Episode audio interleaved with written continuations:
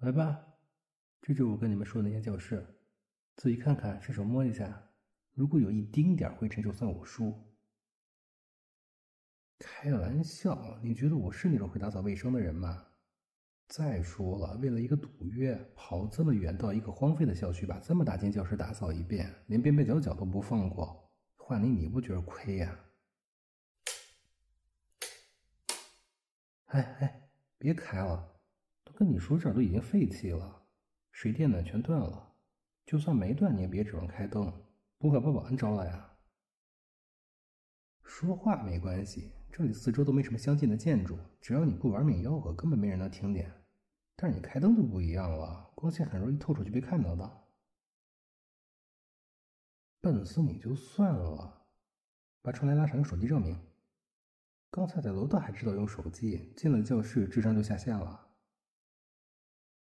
省电，当着女孩子的面你还敢再抠门点不？嗯，真抱歉，我才没兴趣损你，我这是在贬低你好不？这样可以有效的提升我在女孩子面前的形象。啊？难道不能吗？借着贬低别人来抬高自己，这个桥段不是很好用吗？嗯，好吧，那就待会儿等你们都忘了我再用。嗯哼哼，切，我这叫诚实，不会藏着掖着。笑什么呀？难道你们的动机很单纯吗？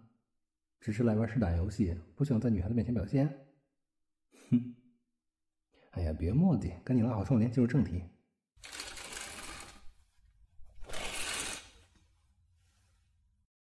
首先声明啊，虽然说是试胆游戏，但其实是通灵游戏。这栋楼遇到灵异事件的概率是百分之一百二。游戏开始后我们会遇见什么，我也不能保证。现在退出还来得及啊！不然你以为这间教室凭什么在这栋楼被废弃这么久之后还能一尘不染呢？这栋楼本来说是要拆除的，因为据说这栋楼所在的区域被一个开发商划入了自己的商业区，并且承诺先为学校建造一个新校区，等新校区竣工并且完成搬迁之后，才会对旧校区进行拆除。这本来也没什么。但是等搬迁完成之后，却迟迟不见有人来拆除，然后就一直搁置了。后来有人传言说，那个开发商买下这栋楼根本不是想要拆掉，具体原因却没说。但是这种地方怎么可能会少了奇怪的传闻呢？总会有些像我们一样的人来发掘它的价值。起初是一个保安无意中发现这里亮着灯，就进来查看，看完第二天就辞职了，也没说原因。后来有学生放学后很晚都没有回家。家长联系了校方来找人，又发现这里的灯是亮着的。从那以后呢，学校就把这里的水电暖全断掉了，而且为了防止学生擅自进入这栋楼引起不必要的麻烦，还建起一道围墙把这里隔离起来。毕竟严格来说，这里已经不属于学校的管辖范围了。因为学校并没有明令禁止什么，所以也没有激起学生们的好奇心。久而久之，人们也就逐渐忘记了这栋楼的存在。我也只是一个偶然的机会，发现放体育器材的仓库居然有扇门通到一个没见过的地方，才误打误撞的进到这里。进来看了一圈，才发现这里居然是围墙外面。反正来都来了，就顺便到楼里看一下呗。然后就发现了新大陆。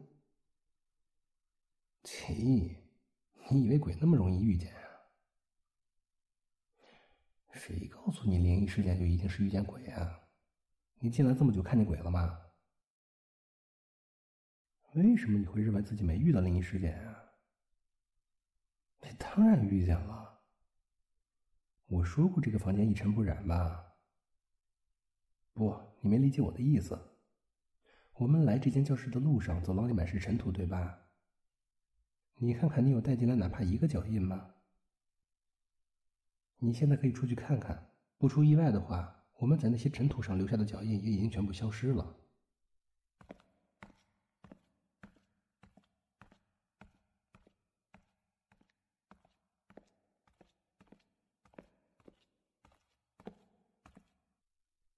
怎么样？哼哼，满是灰尘却留不下脚印的走廊，无人打理却弄不脏的教室，我们还什么都没做，就已经遇到两个灵异事件。接下来的通灵游戏，你们确定要玩吗？那好，先过来围成一圈坐下，我来说一下游戏规则。简单来说呢，就是用我手中的这支钢笔，沿着每个人手掌的生命线描一遍，然后把笔放在地上，让指针转起来，最后停下来，笔尖指向谁，谁就要出去到走廊里走一个来回。先往左走到头，然后折返到另一头，另一头有一面很大的镜子，对着那面镜子默默数一百个数，原地转三圈，再盯着镜子十秒钟，最后返回这里。整个过程中不许使用任何照明工具。尤其是看着镜子的时候，绝对绝对不许照明。这一点你们几个女孩子必须记住啊！不要因为爱美想照镜子就偷偷照明，搞不好会看到什么难忘的东西哦。哼哼，我再问一遍，你们确定要玩吗？我们也可以只是简单的在这坐会儿聊聊天呀。真要玩？现在可不是胡乱表现的时候啊！好，有骨气！来，把手伸过来，先帮你描生命线，帮我照一下。来，你的。好了，下一个。哼哼，你别躲啊，这么怕痒。好了好了，下一个。嗯，你的。然后是我自己的，嗯，来来来，都坐下来，围成圈，我要开始转笔了。放心吧，甩不出来，转个圈又不用多大劲。来吧，看谁来打先锋。嗯，不可能，你最好盼着他指向我们当中的一个。这支笔是我特意去买的，想什么呢？还通灵法器？我干脆买个桃木剑镇魂铃什么的不好啊？这就是普通的钢笔，只是看怎么用了。钢笔的笔头是金属，内部可以储存墨水儿。我特意挑选了木质的笔身，这样一来金木水就全有了。大地属土，所以要放在地上转。哼，问到重点了，本人五行属火。嗯，金木水火土都有了，又在生命线做了标记，那这支笔停下来的时候，就一定会指向我们当中的一个，可能多少会有点偏差。如果它不管怎么转都指向同一个没人的方向，或者在没有外力的情况下自己去寻找目标的话，那我们这次游戏的目标就达成了。对呀。都说是通灵游戏了吗？我们在玩这个游戏的时候，去走廊里的人有可能会带来新的小伙伴。如果没来就无所谓，游戏随时可以停止；来了的话，就只能一直玩到天亮喽。我也不知道会发生什么，所以我要再问一遍：要不要继续？哎，真是不作不死啊，还嫌我啰嗦。那我可开始了。好，会是谁？会是谁？会是谁？呵呵，让女孩子打先锋可不是我的本意。要去吗？反正是第一轮，可以重新来的。那好吧，祝你好运。嗯，等待的过程我们要干什么呢？你今天自打进了这间教室，你的智商是真不够用啊。现在少了一个人，怎么决定谁是下一个？怎么样？等他回来吧，万一下一个还是他呢？哎，我说，你不是在害怕吧？嗯哼哼，别掩饰了，不然怎么连正常的思维能力都没了？行了，逞什么能啊？害怕很正常啊，我们玩试胆游戏不就是图个刺激？要是一点都不害怕，玩起来还有什么劲呢？我也怕呀，所以这不是一直说话转移注意力吗？要不我来讲个鬼故事，缓解一下气氛。哼哼，嗯，听好了啊。从前有座山，别打别打，这叫引子，所有故事都得这么讲。嗯，从前有座山，山上有座庙，庙里有个老和尚和一个小和尚。老和尚在给小和尚讲故事，故事里讲的是从前也有一座山，山上也有一座庙，庙里也有一个老和尚和一个小和尚，老和尚也在给小和尚讲故事。这个故事里呢，别急，快到重点了。你知道这故事讲的是什么吗？你 你怎么知道啊？我可喜欢讲这段了，你要不拦着，我能讲到你睡着。好吧，这个故事里呢，还是从前有座山，山上还是有座庙，庙里还是有个老和尚和一个小和尚，老和尚还在给小和尚讲故事，讲着讲着，突然刮起一阵风，把他们的油灯给……哎呦，不带你这么玩的，你把我都吓着了。你把屏幕待机调成一直亮屏。不用不用，别开手电功能，太亮，而且耗电也太快。咱得细水长流，搞不好得玩一宿呢。哎，我刚说到哪儿了？啊，对，那个油灯。讲着讲着，突然刮起一阵风，把油灯给吹灭了。可是他们并没有随身带着点火的工具。于是老和尚对小和尚说：“徒儿啊，你乖乖待在此处，不要乱动。为师去厨房将火折子取来。”小和尚听话的点了点头。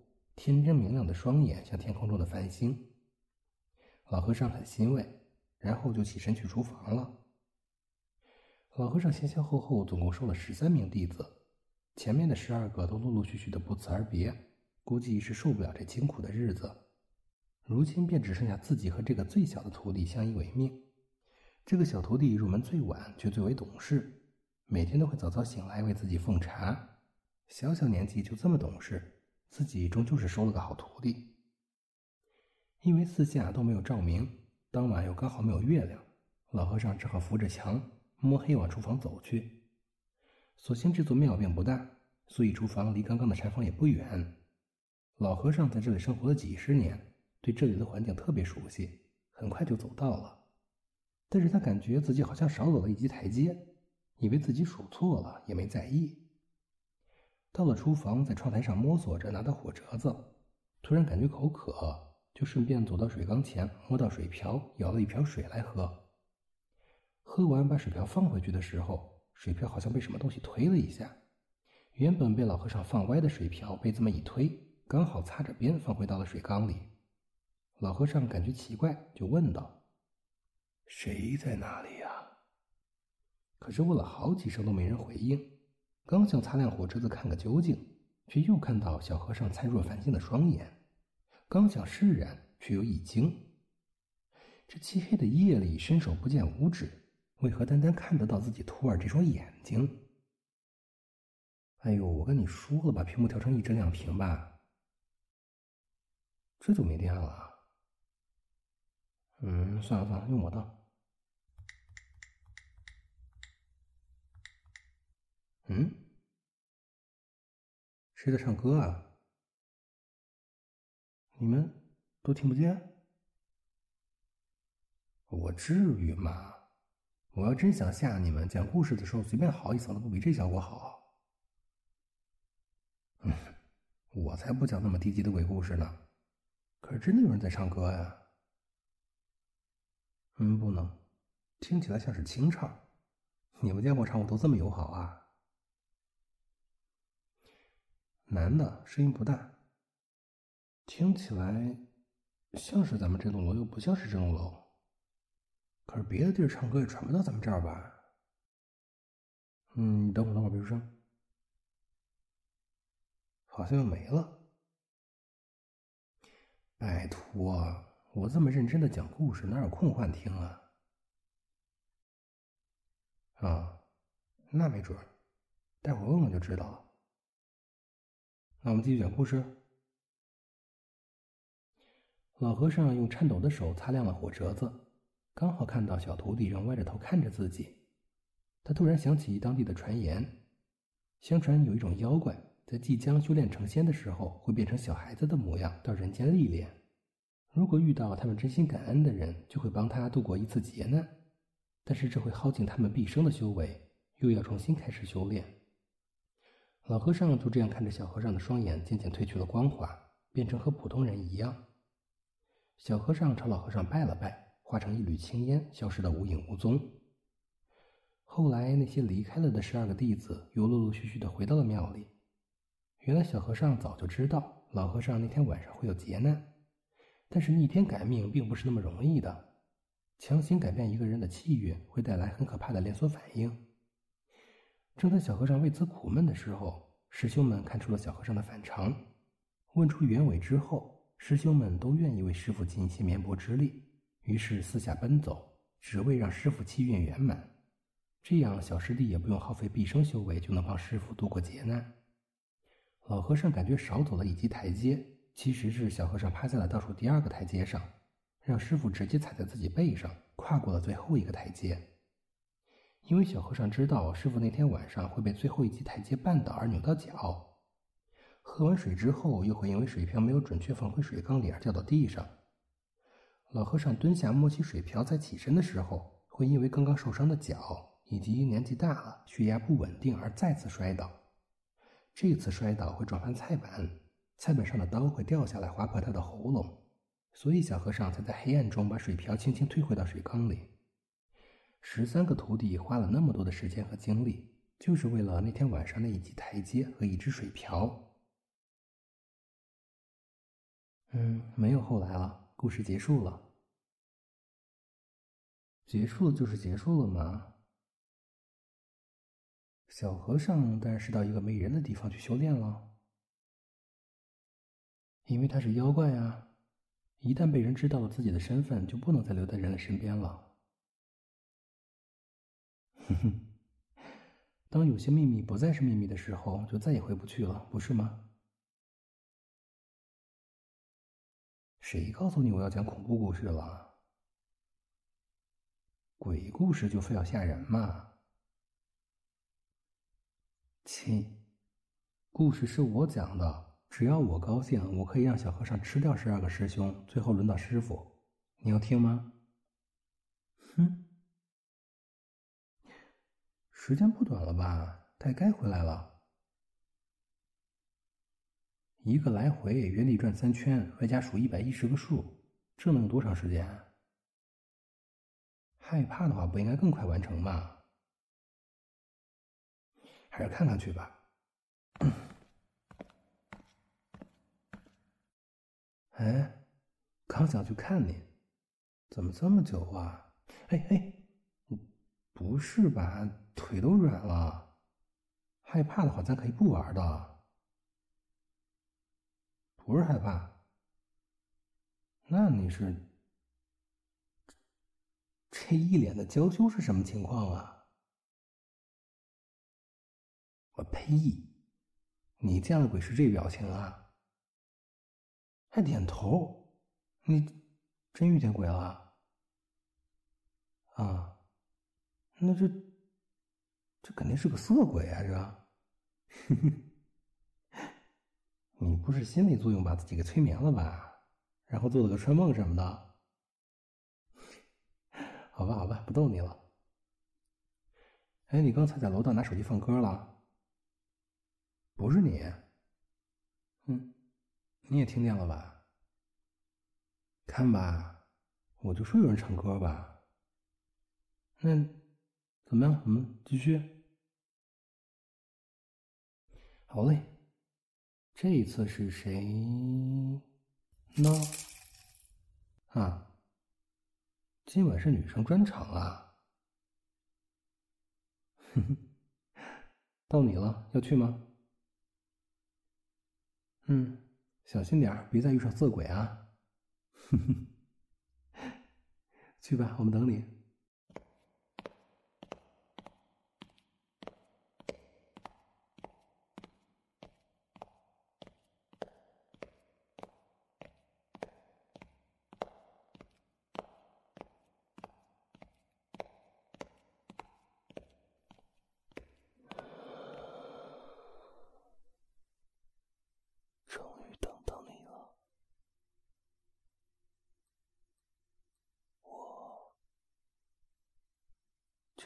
内心深处那个人呢？看着镜子，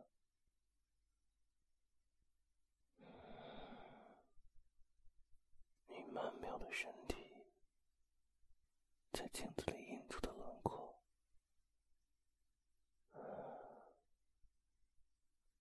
多美呀！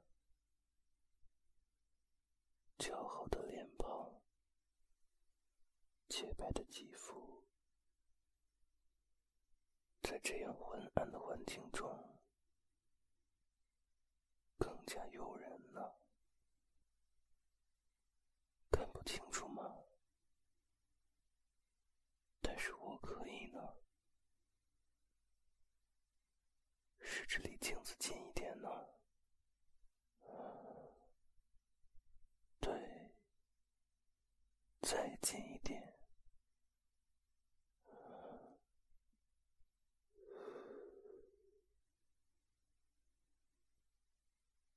是不是很美啊？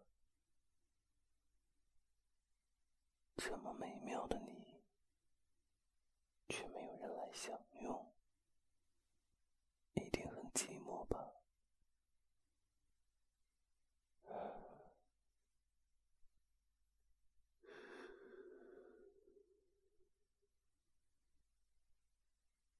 放弃你的思维。松你的身体，很好，跟我走吧。对，迈开你修长的双腿，跟我走，继续走。不要停。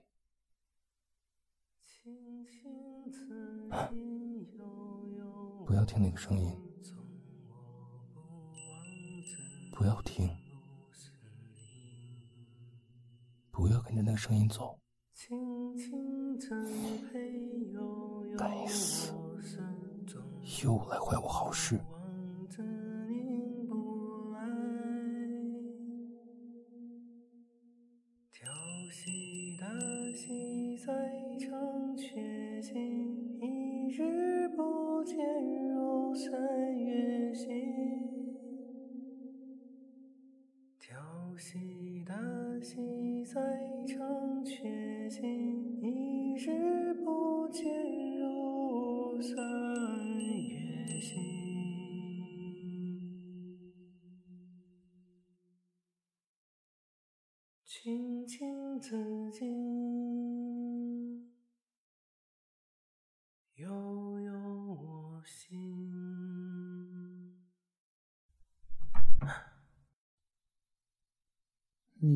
何人？我，你这女子好生奇怪，明明是我在问你，你倒反来问我。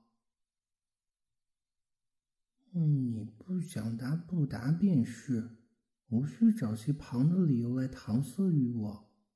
只是你无端的闯进来，扰了我的清静，这又怎讲？嗯，算了，我不与你计较，你且退去吧。你，是你扰我在先，我不与你计较便罢，你反倒与我纠缠。也罢，反正我一人在此也是无趣，你自便吧。只是别再……嗯，为何无端打人？嗯，不对，我也不是人呐，为何打我？我本来就不是人啊！不要相信他，我是鬼啊！哦，你。你要再打我，可对你不客气了。嗯，不对，你明明只是一介凡人，没有半点修为，能看到我已是意外，为何还能碰到我？哼，原来如此。还不出来？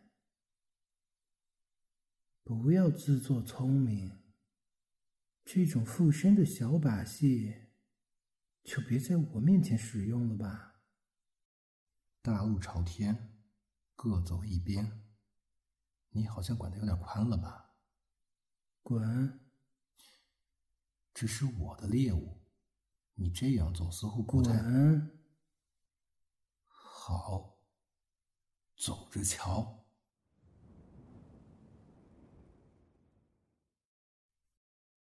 干嘛这样看着我？刚才那天不怕地不怕的劲头哪去了？我刚才说的不是人话吗？我高兴啊，只是感觉那样说话好玩。反正这里很少有人来，既然你误打误撞的闯进来，那就捉弄一下喽。可谁知道你居然是个自来熟的性子，上来就打我头。我看上去那么好欺负吗？那你现在知道了，我一点都不好欺负。刚才那家伙就是最好的证明。所以你还是快点离开吧。这里待久了对你没好处的，厉不厉害我不知道，反正我说了滚，还没有哪个家伙敢赖着不走的。我不是说过了吗？我不是人，我是鬼。你感觉你有被骗的资格吗？又想打我？现在跟刚才不一样了，没有那家伙附身，你根本碰不到我。不信，来试试就知道了。哼，你一点修为都没有，当然碰不到我。嗯，简单来说，我就是你们所说的灵魂，所以我没有实体，只是一团能量。一般来说，人死之后或多或少的都会以灵魂的状态存在一段时间，然后就到他们该去的地方。至于去哪里，我就不知道了。也许就是人们常说的鬼门关、黄泉路、彼岸花、忘川河、奈何桥。嗯，还有什么乱七八糟的，我也记不住。我干嘛要记住这个啊？是鬼就要记这些破东西？我又没去过，不然也不会在这里了呀。对啊，又不是所有人死后都可以进入轮回的。你哪来那么多问题呀？你好奇你的，我可没兴趣为你解惑答疑。赶快走吧。你，我再说一遍，在这里待久了对你没好处的。好吧，随便你。如果再被那家伙迷了心智或者附身，我可不会再管你。你，我认真的。那我走了，你自己待着吧。干嘛？你不会以为这样就能挡住我吧？刚才你也试过了，你根本碰不到我。拜托，我是鬼，又不是什么除暴安良的侠士。你的安全不归我管，好吧？你想知道什么，赶紧问，但是问完必须马上离开。嗯，那你问吧。问完了，好，那赶紧走吧。我只说了让你问，又没说我会回答。谁说鬼不可以赖皮了？嗯，这个解释起来好麻烦的。好吧，好吧，反正我也没什么事做。你说的那个世界我去不了，所以没办法回答你的问题。不过我可以回答一些关于这个世界的问题。嗯。一般来说，非正常死亡都不能进入轮回，但是如果达到某些特殊条件，比如说超度啊、了结心愿什么的，还是有很大一部分也能进入轮回的，而我就刚好是很小的那一部分。我没有心愿，也没有办法超度，只能自己修炼，等待机缘。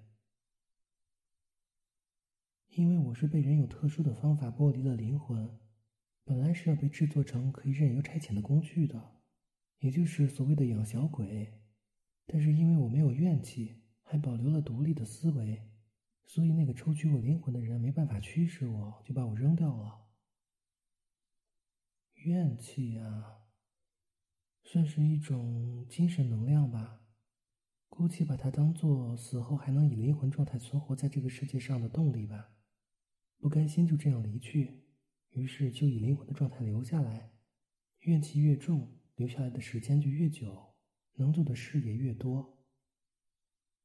我不一样啊，我是被人工抽离出来的，或者说我是被困在这个世界了，不能进入轮回，也不能慢慢消散，就四处游荡，一直到现在。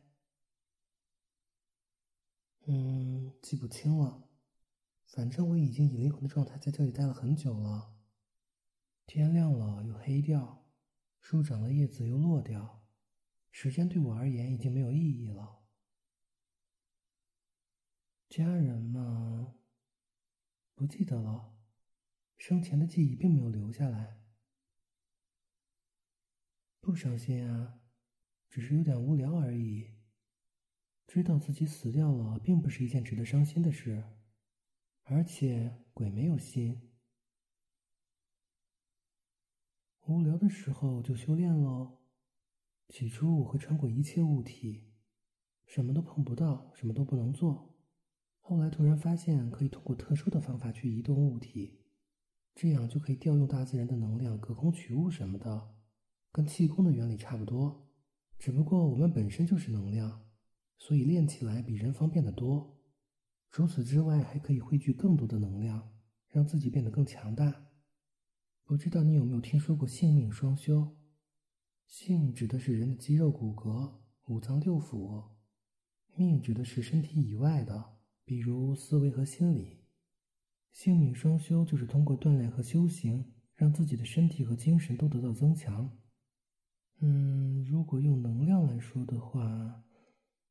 不论是人是鬼，都有自己的能量场。身体所需的能量，就姑且算作是生命能量；身体以外的，就算是精神能量。鬼没有身体，所以只有精神能量。但是鬼的能量有很多途径可以获得。就拿我和刚才的家伙来说吧，我是直接吸取大自然的能量，然后凝练成自己的，虽然慢，但却最为纯粹。而他是吸取人身上的能量。虽然可以直接为自己所用，很快的提升实力，但是跟我相比就大打折扣。因为不同的能量体会有不同的能量场，想要融合的话，就要通过凝练的方式去转化。可是这样获得的收益会比直接吸取大自然的能量还要低。他既然用了这种抄近路的方法，就肯定不会花精力去凝练。但是因为他是从不同的人身上获得能量，所以他的能量并不精纯。嗯，应该说是杂乱无章才对，空有庞大的能量，却无法真正掌控。不过能量就是能量，虽然这种方法不是正道，但总归是获得了他需要的东西，用来对付你们这些普通人已经绰绰有余了。谁说鬼都会害人呢？我有害过你吗？你恐怖电影看多了，哪有那么多的怨灵啊？他也不过是通过能量波动让你的心智受到影响，然后从你身上吸取能量而已。之前已经说过了，你身上有两种能量：精神能量和生命能量。精神能量被吸取的话，顶多就是很疲倦，睡一觉就好了。只要不是长期被吸取，就不会有太大影响。如果生命能量被吸取的话，就需要吃一些进补气血的食物。要是长期被吸取的话，补都补不过来。嗯，如果是精神能量的话，只要靠近就能吸取；生命能量的话，就要……你突然靠这么近干嘛？我说的是靠近就能吸取，又不是靠近就会吸取，你就这么想试试看吗？那我真不该救你，就该让你被刚才的家伙吸取生命能量。吸取生命能量要通过能量波动把你催眠，跟你的脑电波达到一致，进入你的梦境和你欢爱。欢爱当然就是男欢女爱啊，只是和鬼做一次，相当于和人做十次。男女欢爱可以达到阴阳协调的效果，双方都有益处。可是鬼没有身体，人与鬼欢爱不能形成互补，只会损失能量。醒来之后就会腰酸腿软。如果长期被吸取，就会面容憔悴、枯瘦如柴，然后精尽人亡。不过这样会减少一个人的寿命，相当于更改了他的气运。逆天改命是要付出代价的，所以他们会不停的更换目标。但是吸取的人数越多，能量也就越杂乱，越难控制。这就是他见到我只能选择退让的原因。在你之前的那个女孩子已经被他吸取过了。你怎么知道我没救她？我救了。嗯，也说不上是救吧。不过他拒绝了。对啊，你记不记得你是为什么跟他走的？又是为什么传到我这里来的？那就是了，我用我的能量波动去抵消他的能量波动，让你内心清明，这样你就可以凭自己的意志行动了。那个女孩子也一样，只是他做了他认为更好的选择，而事实看来也的确如此。反正只是被吸取一次而已，有一次酣畅淋漓的体验，未尝不是一件好事。啊，这么说我还坏了你的好事呢。真是抱歉啊！要不你再去把那个游戏玩一次，这次我就不多事了。你还挑三拣四的，不过是在梦里欢爱而已，又不是让你谈恋爱，用得着精神洁癖吗？那就随便你喽。嗯，好累啊，好久没说过这么多话了。不会啊，我又没有身体，所以不会有你想的那种累的。我说累，只是因为我懒。对于一个懒鬼来说，不管做什么都会累的。有什么可羡慕的？没有身体也很麻烦的。虽然不会痛，不会累，不会生病，不需要休息，还能穿过所有物体。相应的，我也没有触觉。可是我也想知道拥抱和亲吻是什么感觉啊！这有什么可害羞的？想要体验美好的事情有什么不对吗？我也想拥有身体，哪怕只有一天的时间也好，和你们一样去享受甜蜜的爱情、美好的性爱，以及人与人之间因为感情而产生的羁绊。朋友吗？这个词汇好陌生啊！我曾经也有一些同伴，但是他们都先先后后进入轮回了。毕竟机缘不会停下来等着谁。我也想有朋友啊，可是如你所见，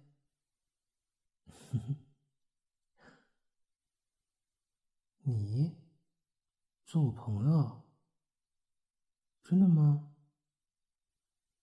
嗯，还是算了吧，人鬼殊途。不过你是所有见过我的人当中唯一一个没有把我当做异类的家伙，我会记得你的。对呀，你还真是不拿鬼当回事。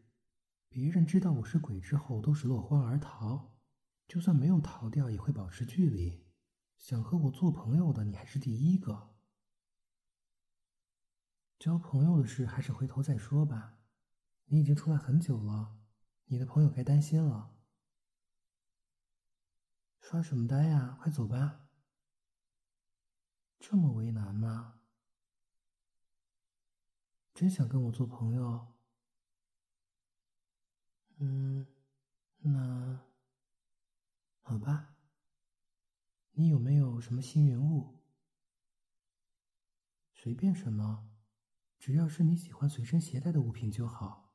我可以附身在上面，做你的守护灵。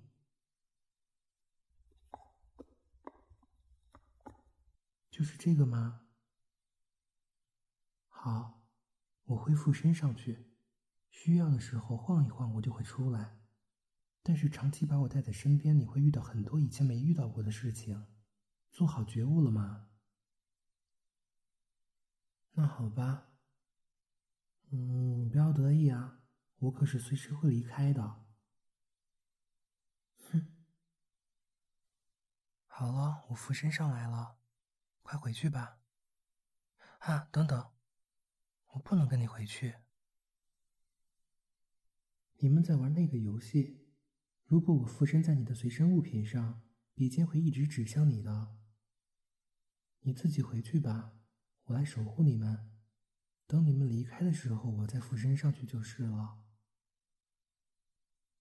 不骗你，我原本就是要被制作成工具去驱使的。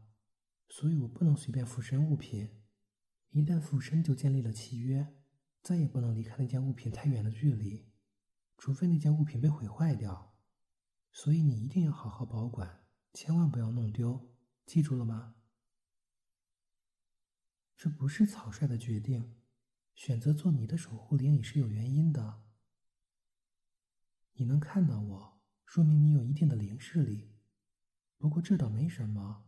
很多人都有的，只是他们注意不到。但是你能找到我，这就不是灵视力这么简单了。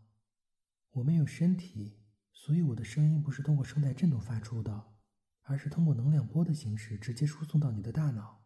这个声音是没有方位的，也就是说你在没有因缘的情况下，循着能量的波动找到了我，这说明你很不一般。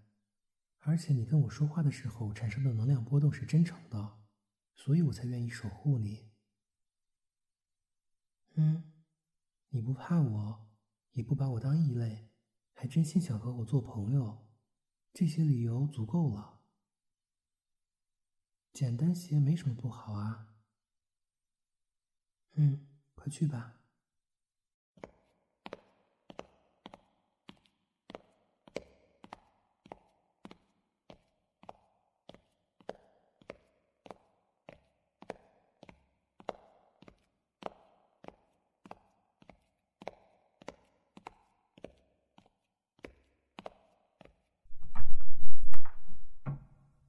哎，回来了，怎么你也去这么长时间呢？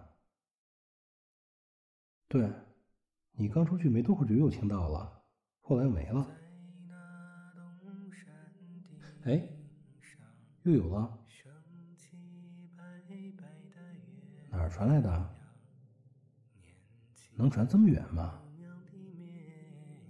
哼，那咱们继续吧。来看这次是谁？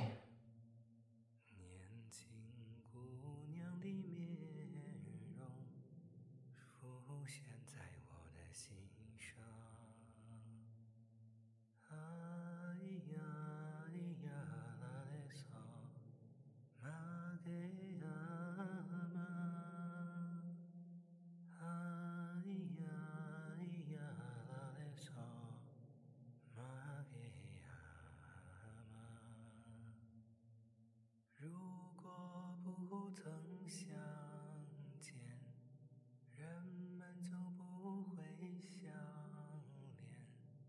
如果不曾相知，怎会守着相思的。